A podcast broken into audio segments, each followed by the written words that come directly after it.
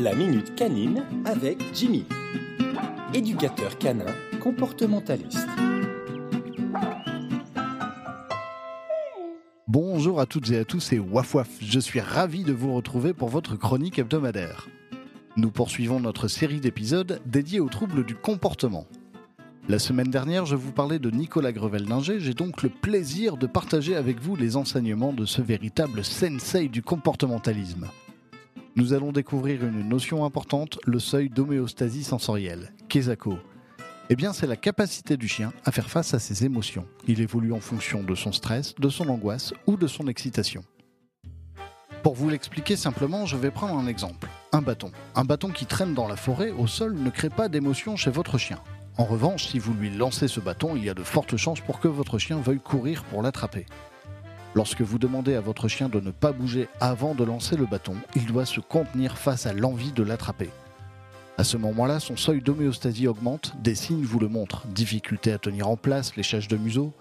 En fait, je ne peux pas vous faire la liste de ces signaux, ils sont trop nombreux et chaque chien s'exprime différemment. Quand vous libérez votre chien, il peut enfin courir vers le bâton et ainsi libérer l'émotion et l'énergie. Bon d'accord, seuil d'homéostasie, prendre sur soi, tout ça c'est bien gentil, mais qu'en est-il des troubles du comportement? Eh bien ceux qui se manifestent en votre absence sont liés à la gestion des émotions, donc au seuil d'homéostasie. On peut rencontrer des problèmes de destruction, d'aboiement, de malpropreté. L'émotion qu'il ressent face à votre absence lui est difficilement supportable. Il essaye d'apporter une réponse à ce pic émotionnel. Il cherche comment décharger l'énergie, mais vous n'êtes pas là pour lancer un bâton.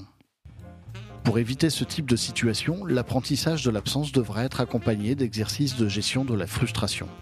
Un exemple, le pas bouger.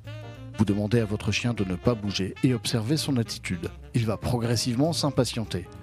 Vous verrez qu'à force de répétition, il sera capable de résister plus longtemps. Comme un sportif qui améliore ses performances grâce à l'entraînement, votre chien développe sa capacité à prendre sur lui et à gérer ses émotions. Allez, je libère vos oreilles et m'en vais courir après ma balle. Et si le cœur vous en dit, retrouvez l'ensemble de ces podcasts sur Facebook, jimmy.éducateur.canin. À la semaine prochaine, d'ici là, bonne balade et waf waf